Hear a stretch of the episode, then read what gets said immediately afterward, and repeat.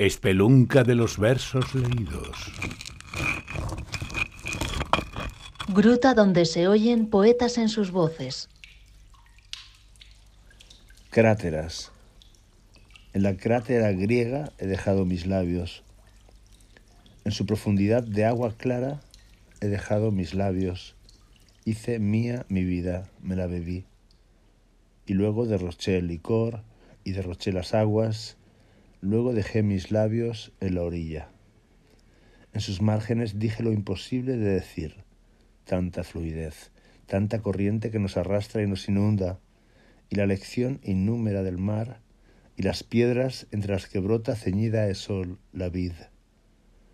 En sus bordes probé la sangre y aspiré hasta volverlos claridad dentro de mí los agujeros negros, y de tanto decirlo deshice el vacío la inexistencia que hay entre una palabra y otra.